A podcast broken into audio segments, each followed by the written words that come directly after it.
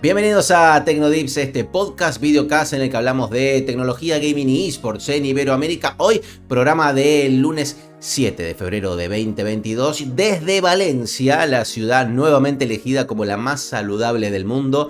A ver si empiezo a sacarle provecho, ¿no? Y hacer un poco más de ejercicio. Pero bueno, vamos a meternos con las noticias. Twitter comenzó a implementar poco a poco el botón de no me gusta, ¿sí? Eh, una flechita hacia abajo para su red social y resta ver cuál será el funcionamiento que tendrá porque por ahora en las cuentas que lo tienen eh, se puede usar solamente en respuestas a los propios tweets. Entonces veremos en qué momento esto va para el lado de lo que ya tienen redes como Reddit o como YouTube, obviamente.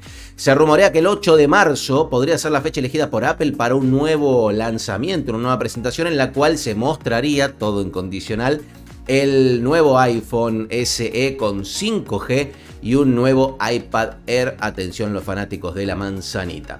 El mercado de la infraestructura de almacenamiento en nube, ¿sí? que esto es todo lo que se guarda en internet, no más en discos físicos ni nada por el estilo, movió nada menos que 178 mil dólares en 2021. ¿Qué significa? Bueno, un montón de dinero, pero más allá de eso, 49 mil millones de dólares más que en 2020. Y esa es, me parece, la noticia, ¿no? El incremento de, estamos hablando de un 33, 35% o más que el año anterior.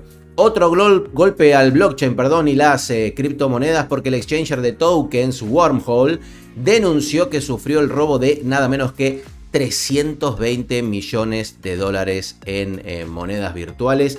En la semana pasada hablábamos de otro robo de 80 mil millones. Bueno, eh, si bien se habla de la seguridad del blockchain y tal, me parece que hay que eh, encontrar la vuelta porque estas noticias no ayudan ¿no? a este segmento. Nos vamos a los videojuegos y el notición del fin de semana y del día es que Rockstar finalmente anunció que sí están trabajando en Grand Theft Auto 6, GTA 6, el nuevo título de la saga de culto.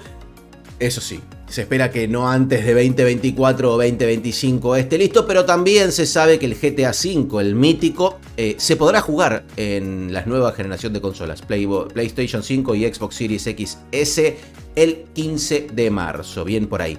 Konami anunció, atención, en México un acuerdo de exclusividad con la Liga MX, por lo cual la liga y los clubes, sus licencias, estarán únicamente en el malogradísimo free to play de fútbol y fútbol. Veremos qué pasa, qué pasa con FIFA eh, y demás. Hideo Kojima, una de las mentes más brillantes del mundo de los videojuegos, mm, me copió.